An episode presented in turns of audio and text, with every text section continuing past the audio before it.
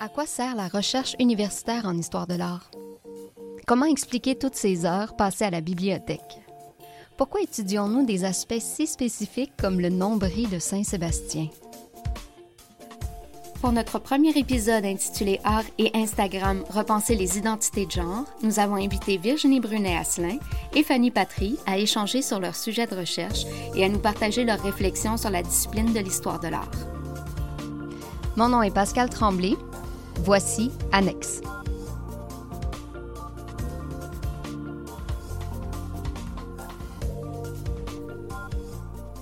Bonjour à vous deux et euh, merci d'avoir accepté de venir discuter avec nous de votre parcours en tant qu'étudiante au cycle supérieur. Question de situer nos euh, auditeurs et auditrices, euh, que diriez-vous de débuter par une brève présentation? Tiens, commençons d'abord avec toi, Virginie. Mon nom est Virginie Brunet-Asselin. Je suis présentement étudiante en première année de maîtrise en histoire de l'art avec mémoire à l'Université Laval, à Québec. Puis mon projet de recherche va porter sur le sur le travail de deux jeunes artistes canadiennes de la relève euh, qui s'illustrent grandement sur les réseaux sociaux. Donc, euh, Petra Collins, euh, qui est photographe, et l'artiste peintre figurative et sculptrice Chloe Wise. Donc, toutes deux ont moins de 30 ans et Collins est originaire de Toronto, tandis que Wise est originaire de Montréal. Bon, à ce stade-ci de mon mémoire, j'envisage plutôt de traiter des réseaux sociaux euh, comment elles ont une influence sur la, pratique artistique de mes artistes, puis en quoi euh, ils constituent un moyen de promotion aussi de leur art. Plus précisément, là, je vais examiner en quoi les valeurs, les enjeux, les tendances, euh, puis les préoccupations actuelles qui sont véhiculées par les réseaux sociaux influencent aussi leur pratique artistique. Et euh, si on, on, se tourne vers toi, Fanny? Oui. Bonjour, ben merci pour l'invitation d'abord. moi, c'est un peu différent. Je suis pas, je suis plus en histoire de l'art, mais j'ai fait mon bac et ma maîtrise en histoire de l'art à l'Université de Montréal. Puis maintenant, je suis en troisième année de doctorat en communication euh, à Concordia. Euh, j'étudie les espaces, euh, les communautés en fait d'entraide et de support pour les femmes vivant avec des vivant avec des troubles de santé mentale qui se forment principalement sur Instagram. moi, ce qui m'intéresse surtout, c'est en fait comment cette communauté mobilise et opère l'image digitale euh, dans une perspective de, de, prendre soin de soi. Euh, donc, je m'intéresse vraiment à cette manipulation de l'image digitale, euh, les pratiques comme commenter, faire des, des captures d'écran, envoyer des images à ses amis ou à soi-même des fois. Donc, je m'intéresse vraiment à ces, ces, ces, ces habitudes qu'on développe avec, qui sont en train de se développer en fait avec les nouvelles technologies, puis qui sont vraiment de l'ordre de l'intime et du, du quotidien Qu'est-ce qui t'a amené après ça à euh, choisir cette euh, discipline-là qui est les communications pour ton doctorat, mais qui mhm. reste quand même euh, liée? Oui, c'est ça. Ben, en fait, je m'intéresse encore à la question de l'image, puis de la culture visuelle qui est vraiment au centre de ma recherche. Donc, c'est sûr que pour moi, l'histoire de l'art fait encore partie de euh, de mes, des, des, canons que j'utilise, euh, si on peut dire ça. Euh, puis en fait, c'est ça, j'ai fait mon, mon, bac, ma maîtrise dans la même, à la même université, dans le même programme. donc déjà pour le doctorat, je cherchais à sortir un peu de ma zone de confort pour voir la recherche, aborder la recherche de façon différente.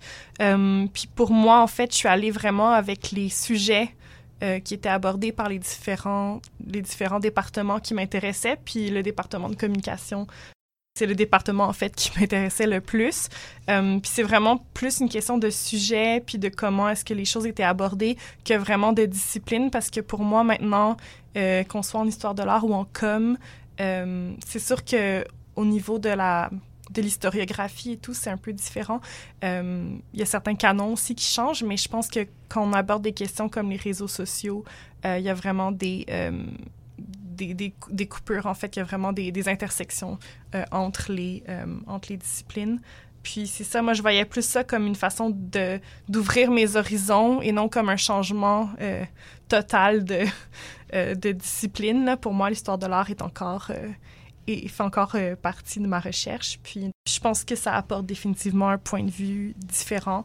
Mm-hmm de si j'avais fait juste un parcours en com, par exemple. Oui, ça enrichit quand même Tout à fait. nos angles d'approche Tout aussi. à fait, hein. oui. Et euh, pour toi, Virginie, euh, comme je sais que tu es quand même plus euh, au début euh, de ton processus euh, d'études, dans le fond, je me questionne sur qu'est-ce qui crée l'étincelle qui fait qu'on se dit, OK, c'est cette chose-là que je veux creuser pendant deux ans, trois ans, si on est un peu plus... euh, ben, j'allais dire lent dans le processus, là, mais euh, c'est c'est pas ça du tout. Là. C'est quelque chose qu'on- sur lequel on va focuser pendant comme une bonne période quand même de temps. Là. Euh, moi, ça a été sincèrement assez difficile de m'arrêter sur une période euh, fixe de l'histoire de l'art pour mes recherches. J'étais passionnée par toutes les périodes de l'histoire de l'art, euh, mais ce qui m'a vraiment convaincue à me lancer euh, dans l'art actuel, euh, en fait, c'est mon professeur, puis qui est aujourd'hui mon directeur de maîtrise, Maxime Coulombe. qui est un excellent pédagogue et qui abordait l'art contemporain et actuel en me donnant vraiment des outils de- d'interprétation, de, compréhension théorique, euh, puis approfondir, puis essayer de comprendre la société dans laquelle je vis. Oui, bien justement, euh, Fanny, je te renvoie à la question aussi, mais par rapport à- au choix de la période historique. Donc, toutes les deux, vous euh, approchez, vous étudiez surtout euh, l'art, euh, l'histoire de l'art, mais actuel, contemporain. Est-ce que tu considères que le fait d'avoir choisi cette période-là en particulier, ça peut être un, un défi supplémentaire? Euh, ben, c'est sûr que en ce qui concerne ma maîtrise euh, en histoire de l'art, moi, en fait, ce qu'il faut savoir, c'est que je m'intéresse pas vraiment aux artistes. Mhm. Euh, ce qui est quand même, euh, ce qui est souvent le cas en histoire de l'art, c'est qu'on a souvent des gens bon, qui vont travailler sur une œuvre ou un artiste. Moi, je travaille vraiment plus sur la culture visuelle de façon plus large. Puis en fait, pour moi, comme l'histoire de l'art, c'est la culture visuelle. Puis c'est pour ça que ça m'a toujours intéressée. Euh, puis c'est ça, en ce qui concerne mon, mon mémoire, par exemple, moi, je l'ai fait sur une image qui a circulé euh, massivement sur, euh, dans les nouvelles euh, à partir des réseaux sociaux en 2009, pendant la Révolution verte en Iran, qui était en fait la première révolution où les gens ont utilisé les réseaux sociaux pour, pour non seulement se mobiliser, mais aussi pour partager des images de la répression policière. Il y avait des manifestations, en fait, pour contester les élections qui, avaient été qui auraient été truquées par le gouvernement, donc les gens ont mobilisé les réseaux sociaux. Tout ça pour dire que, en fait, je m'intéresse aux images, puis j'ai analysé ces images-là euh, à partir d'outils de l'histoire de l'art. Euh, donc, en fait, c'est pas pour moi c'est pas vraiment euh, un, un challenge de faire de travailler sur la culture visuelle contemporaine parce qu'au contraire j'utilise les outils de l'histoire de l'art qui sont des outils qui ont été bâtis de façon plutôt historique et linéaire pour comprendre en fait nos images contemporaines.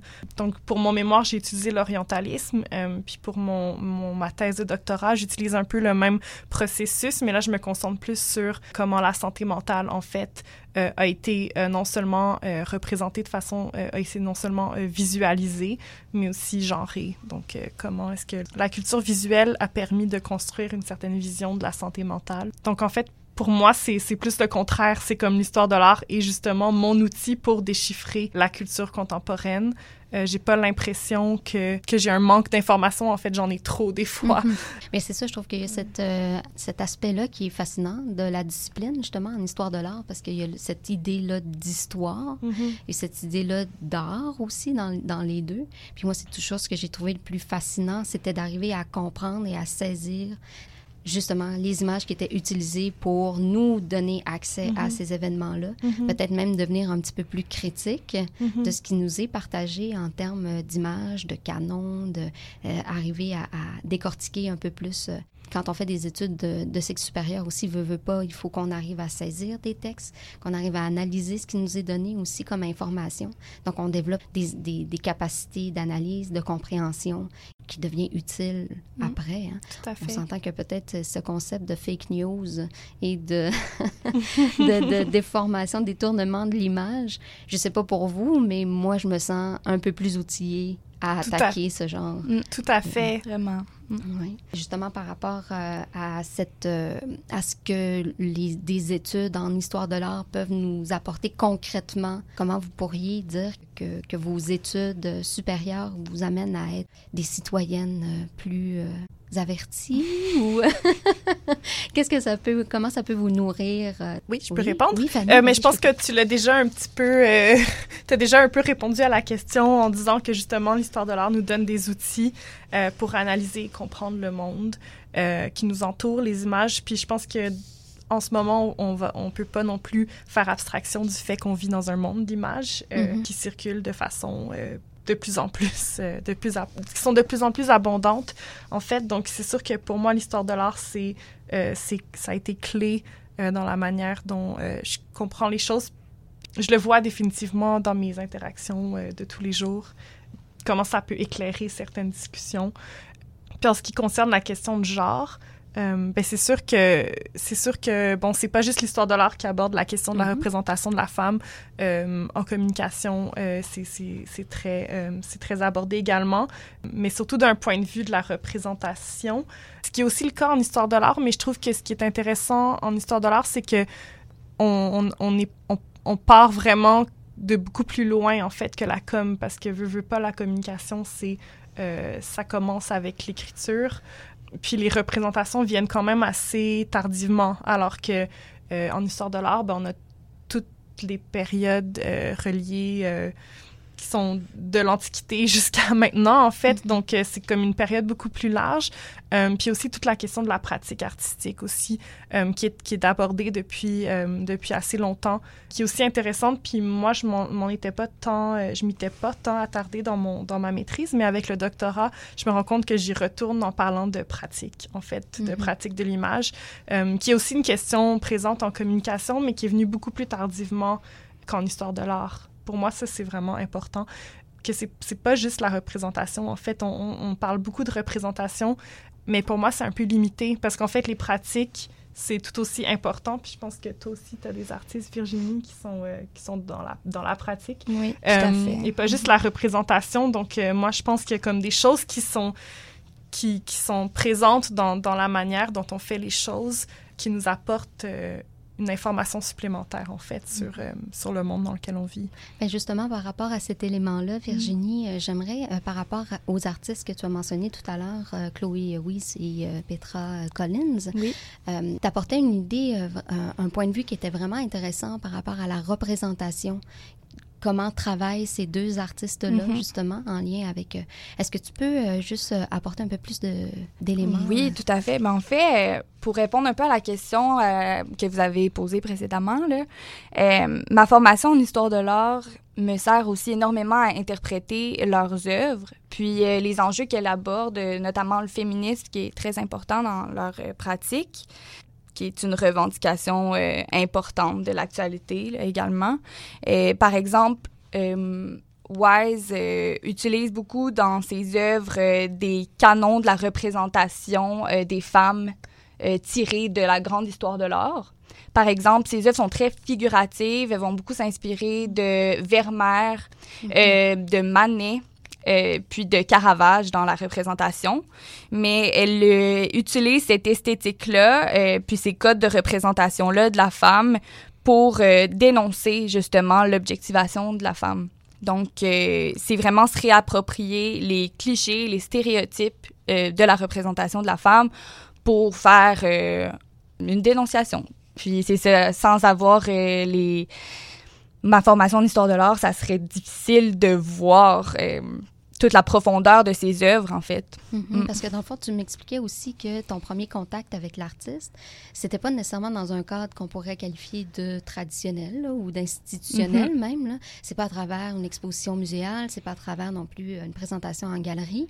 Donc toi, tu as vraiment euh, été euh, mis en contact avec sa pratique par le biais des réseaux sociaux. Exactement. C'est sur les réseaux sociaux que j'ai trouvé mes deux artistes euh, qui font l'objet de ma maîtrise. Et c'est ça, c'est vraiment par les réseaux sociaux euh, beaucoup qu'elles ont été propulsées, justement. elles doivent beaucoup à ce mode de, communication de l'art-là. Puis je pense que euh, c'est important de se pencher sur l'impact euh, qu'ont les réseaux sociaux, non seulement dans nos vies, dans nos rapports interpersonnels, mais aussi sur l'art en général.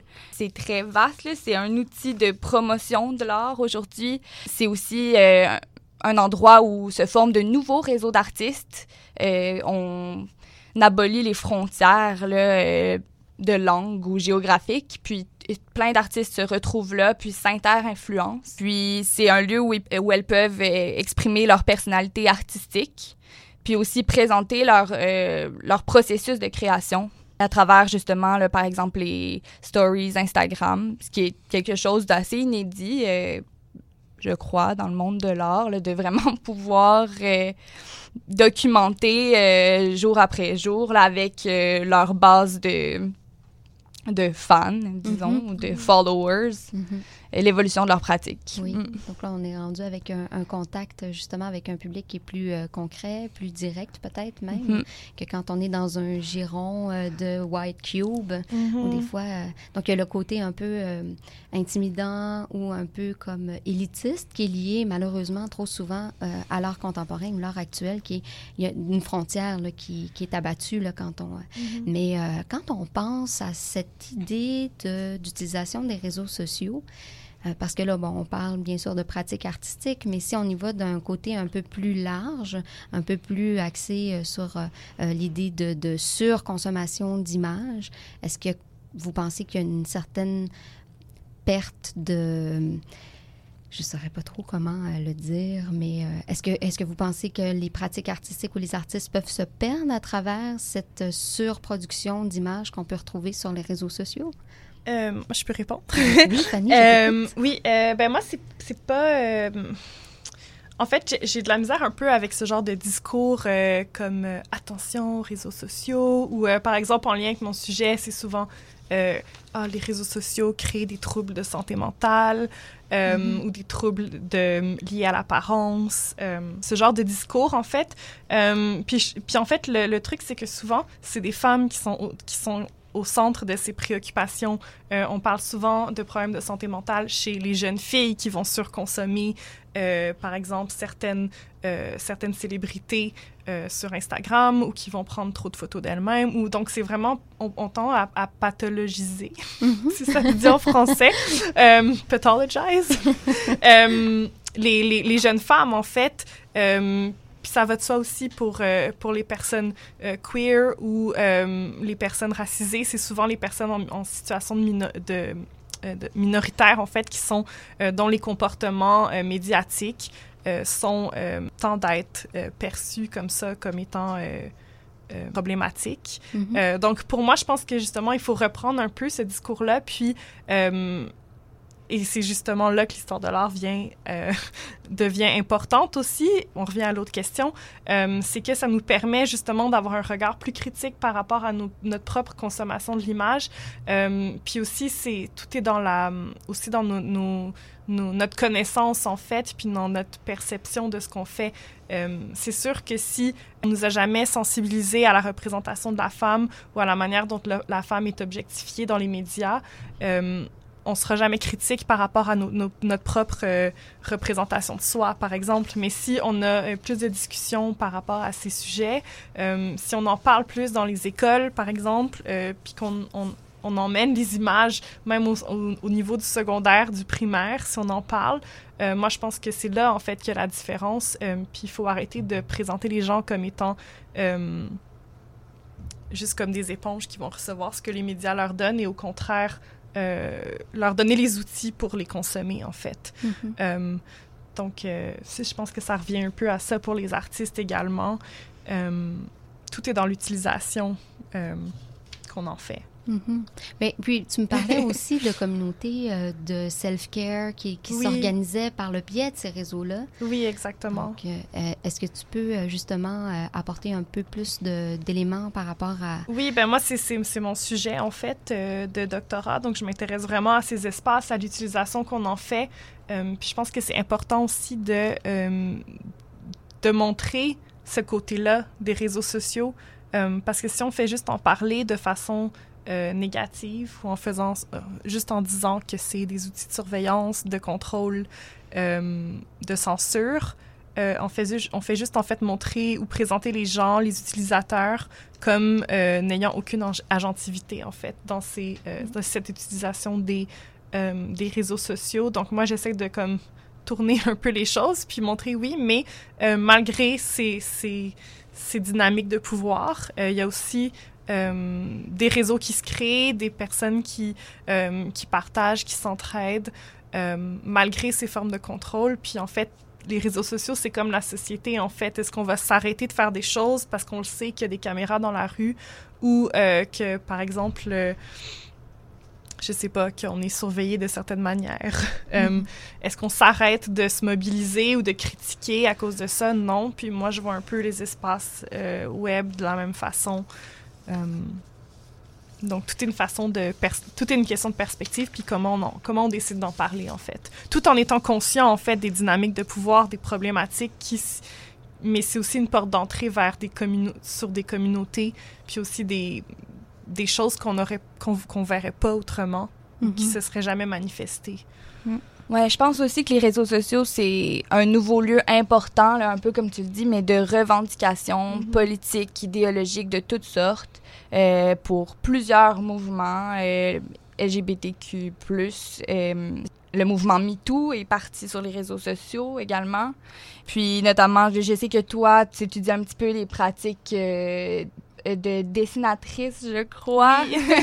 L'illustration, en général, ouais. Oui, c'est ça, qui, qui crée des safe spaces ou euh, les ouais, les... Ils essayent, en tout cas. Je... Oui. Moi, je parle pas de, de, safe space parce que je considère pas que quand n'importe qui peut entrer dans l'espace, c'est un safe space. C'est aussi un terme qui a tellement de, de contradictions et tout. Mais oui, c'est ça, c'est les illustratrices, en fait, qui, qui, qui utilisent leur art et mm-hmm. Instagram pour, euh, pour créer ces espaces. Ouais. Mhm. Puis c'est ça, c'est aussi pour euh, le body positivism. Oui, c'est ça. Euh, c'est ça. Il y a plusieurs mhm. mouvements qui, qui rentrent dans, dans les réseaux mhm. sociaux. Puis, par exemple, moi, mon artiste, euh, Petra Collins, expose toutes ses œuvres sur sa page Instagram. Puis, une série qu'elle a fait, puis qu'elle publie, c'est 24 Hour Psycho, où elle représente plusieurs femmes qui sont en état de détresse psychologique euh, en plan rapproché. Puis ça, euh, c'est en fait pour déstigmatiser euh, la santé mentale. Puis c'est pour aussi libérer les femmes de stéréotypes qui sont qui sont liés à elles par rapport aux femmes sensibles, émotives, mm-hmm. vulnérables. Puis aller plus loin là avec ça. C'est vraiment intéressant. Moi aussi, mon, en fait, mes illustratrices euh, abordent... Euh, ben, mes illustratrices, j'ai même pas encore choisi qui va faire partie de mon corpus, là, donc euh, je devrais pas dire ça. Mais les illustratrices qui m'intéressent abordent aussi la question des femmes et des émotions, mais pas juste les femmes, là. C'est surtout des espaces comme féministes, queer. donc, c'est ça, donc femmes, personnes s'identifiant comme femmes, mm-hmm. mais aussi toute personne qui, en fait, euh, dont les émotions tendent à être problématiques ou être vues comme problématiques dans la société. Euh, en fait, c'est tout un travail autour de ça. Puis c'est ça, justement. Puis pour revenir sur le fait aussi qu'il y a tellement de communautés, moi, je choisis de travailler sur la communauté euh, de santé mentale, mais il y en a tellement sur Instagram. Puis Instagram est d'ailleurs une des plateformes les moins étudiées dans le domaine des communications. Puis je trouve mm-hmm. ça vraiment intéressant de voir qu'il y a beaucoup de monde en histoire de l'art qui décide de s'y attarder parce qu'en fait, c'est une, une, des plateformes les plus visuelles, euh, puis les plus populaires, en fait. Euh, donc, pourquoi, moi, une, des, une de mes questions euh, initiales pour mon projet, c'était pourquoi, en fait, on décide d'aller sur Instagram et pas une autre plateforme? Pourquoi l'image plutôt que un groupe Facebook? Mm-hmm. puis qu'est-ce que ça fait aussi de qu'est-ce qui est différent dans ce genre de pratique? Parce qu'il y a des communautés de santé mentale sur Facebook, il y a des groupes Facebook euh, mais ça s'articule de façon complètement différente. Euh, l'image n'est pas au centre, ça va être surtout du texte. Euh, donc, c'est vraiment intéressant de voir comment, en fait, les choses s'articulent de façon différente autour de l'image. Puis c'est là que l'histoire de l'art devient tellement utile pour comprendre ça. Mm-hmm. J'ai pas de réponse à ma question parce que je suis encore comme en plein mm-hmm. dedans. mais l'image peut susciter des émotions oui, tout, tout, à fait. La question de l'affect. Euh, mhm. Je pense que ça, c'est important. Mm. Oui, ben, c'est là qu'on voit tout le, le pouvoir évocateur, mhm. justement, d'une image. Oui, tout à fait. Quand on est sur euh, ce mhm. type euh, de réseau-là. Mais on a abordé, je trouve, des questions intéressantes par rapport à l'idée d'être femme, les problématiques de santé mentale, l'idée des communautés, du, du self-care. Je suis désolée, je n'ai pas la traduction française qui me vient à l'esprit rapidement. mais dans un contexte euh, si on ramène ça au contexte d'études, dans, au cycle supérieur, mm-hmm. justement, si on, ramène ça dans vos réalités à vous, pas nécessairement seulement euh, mm-hmm. euh, par rapport aux artistes que, que, vous étudiez, que vous approchez, cette considération-là, il me semble qu'elle est importante aussi, non? C'est pour avoir fait une, une, maîtrise et me questionner sur est-ce que je fais un doctorat ou pas, il y a beaucoup, moi, cette question-là de pression, de, mm-hmm. de, de durée aussi, lié à, embarquer dans un projet d'études supérieures. Vous qui êtes dedans, mhm. comment, comment, vous, comment vous le vivez? Euh, moi, je crois qu'une euh, quelque chose dont on parle pas beaucoup quand on traite des études supérieures, c'est la question de l'isolement. Mhm. Euh, c'est beaucoup de temps à écrire, à faire des recherches et donc beaucoup de temps euh, en solitaire. Mhm. et donc, c'est important, moi, je crois, pour euh, briser l'isolement, de se retrouver avec, justement, comme on fait en ce moment, là, des, des, personnes qui vivent la même réalité que nous.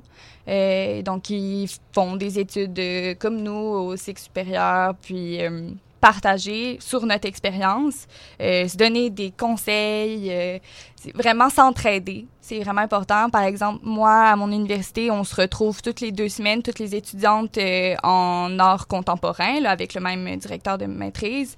Puis, on traite de l'avancement de nos sujets. On, on se donne des, du feedback, là, en bon français, sur sur euh, nos projets. Puis euh, on, s'encourage aussi euh, par rapport à nos, nos projets à l'extérieur de l'université également. Mm. Donc, ça, vient vraiment briser l'isolement. Puis je pense que c'est important. Mais c'est ça l'idée de s'impliquer dans des projets extérieurs au cheminement académique. Ça, est-ce que c'est important, essentiel, vous considérez, pour même avoir peut-être une autre approche, d'autres éléments pour nourrir la recherche?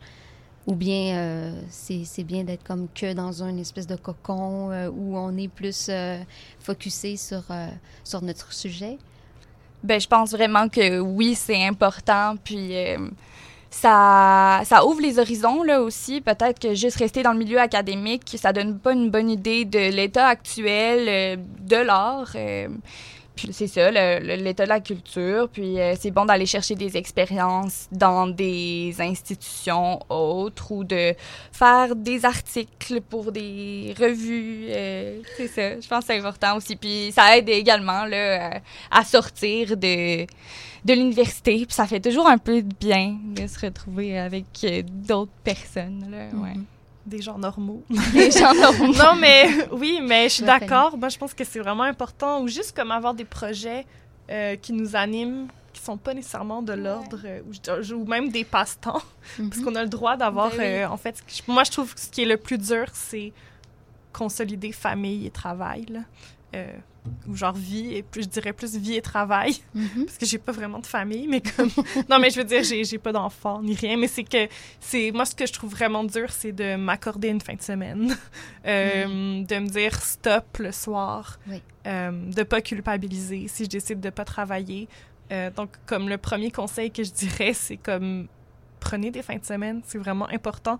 Puis c'est aussi important justement d'avoir des projets à l'extérieur, juste pour comme relativiser que comme la maîtrise puis le doctorat, c'est pas tout. Puis mm. qu'en fait, les théories, c'est pas si important.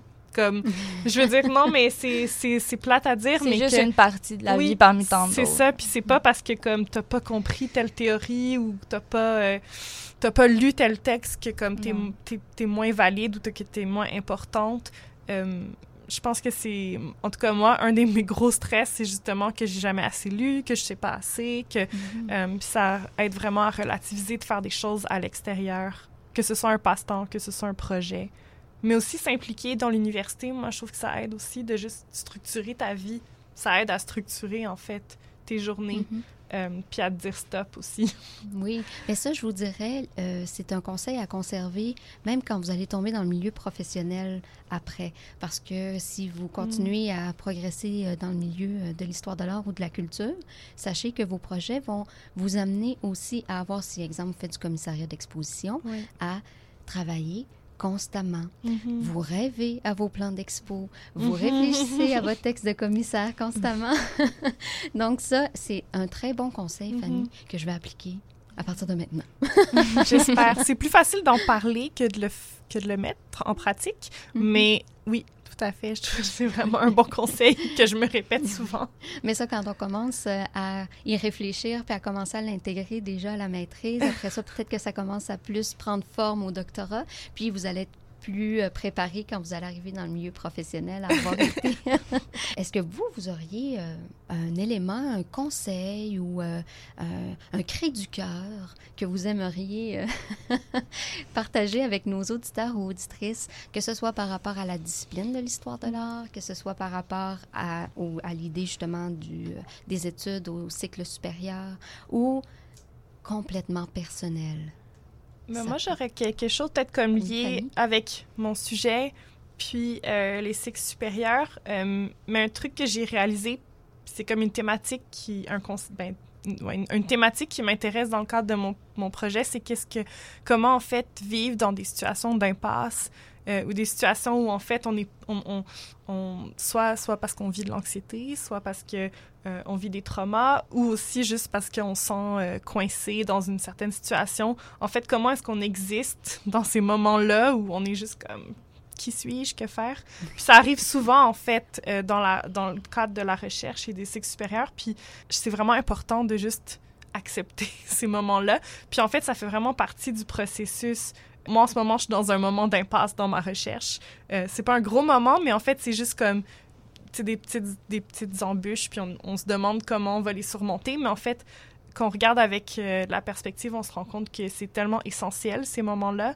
Euh, c'est ces moments-là où on essaie de défaire les nœuds, puis qu'on essaie de comprendre Mm. les choses, qu'on arrive vraiment au cœur de notre recherche. Donc, de juste pas avoir peur de ces moments-là, puis de les accepter. Mhm. C'est Des mon- moments de remise en question, Ouais, de c'est changement. oui, c'est ça, Mhm. exactement. C'est c'est ça qui fait que la recherche avance. Faut pas avoir peur de ces moments-là. Faut, faut les, les accepter puis les accueillir à bras ouverts. J'adore. Et toi, Virginie, est-ce que tu as quelque chose à ajouter? euh? Mais moi, je, dirais aux gens de peut-être voir les réseaux sociaux, puis notamment Instagram, comme peut-être une porte d'entrée pour commencer à s'intéresser à l'art.